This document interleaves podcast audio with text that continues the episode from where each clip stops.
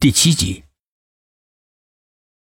薛品涵刚刚走到那个破败不堪的庙门前，他还没来得及伸手推门，那扇摇摇欲坠、一脚就可以踢开的木门自己吱呀一声开了。一个清瘦的小和尚从里面走了出来，手里面提着一盏点着蜡烛的纸灯，对他行了个礼：“施主，你们总算是来了。”薛品涵大吃一惊。你怎么知道我们要来？施主，请里面细说，一切真相也就大白了。薛品涵的心里面一动，知道他话里有话，不再多言，一脚跨了进去。门刚关上，就听到外面似有个什么东西狠狠的撞在了门上，发出了一声巨响。小和尚回头微微一笑，自不量力。什么东西？薛品涵惊讶的问。跟着你们来的东西。小和尚轻描淡写的说道。薛品涵却感到了一股寒气从心底慢慢的扩散到全身。他随着小和尚在暗夜里七扭八拐的来到一座摇摇欲坠的房子跟前。小和尚上前轻轻敲响了破旧的木门。师祖，两位师主来了。请他们进来吧。一个苍老的声音从屋内传了出来。小和尚轻轻的推开了门，并不进去，把身子闪到一边。薛品涵抱着苏应真走了进来。房间里很黑，没有灯，只有一根蜡烛在燃烧着，发出微弱的、惨淡的光芒来。即使是这点光，都显得摇摇欲坠。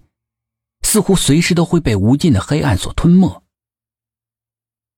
蜡烛光在斑驳的墙壁上投下了千奇百怪、静止不动的影子，就像是潜伏在阴影里的怨灵在伺机寻找替身一样。房间里的摆设很少，只有几件古旧的桌椅，似乎在诉说着人世的沧桑。屋里面漂浮着若有若无的香气。薛品涵注意到。房间里的香炉上点着三根香，香烟静静的、袅袅的、笔直的往上升着，仙气十足，让人感觉到从容而静谧。三炷香的顶部那三个亮点儿在黑暗中顽强的亮着，像是滚滚长江里指引船只的灯塔一样。可是他们的命运的灯塔在哪里呢？房间里的一隅坐着一个老和尚。苍老，但是精神奕奕，就像是盘根错节的天年老树，生命已经挣脱了时间的限制，得到永生一般，显得仙风道骨。老和尚的一双眼睛安宁，充满了岁月沉积的智慧。他一见到他们，立刻从蒲团上站了起来，声音里含着急切：“快，把女施主放到床上。”薛品涵被无形中感染到，变得更加紧张，连忙按照他说的做了。老和尚把蜡烛一进，仔细的盯着苏应真的额头。他的眉心若有若无的有一朵花出现，一会儿是血红的彼岸花，一会儿是白色圣洁的莲花，两种花交错出现。薛品涵惊讶不已。我曾经在他的眉心看过白莲花显现。但是很快就消失了，现在怎么会有两种花出现呢？这是因为有邪灵在他身体里面夺舍。夺舍，薛品涵越发的觉得不可思议。这是佛教的说法，即灵魂是主宰一切活动的生命原动力和操纵者，但是。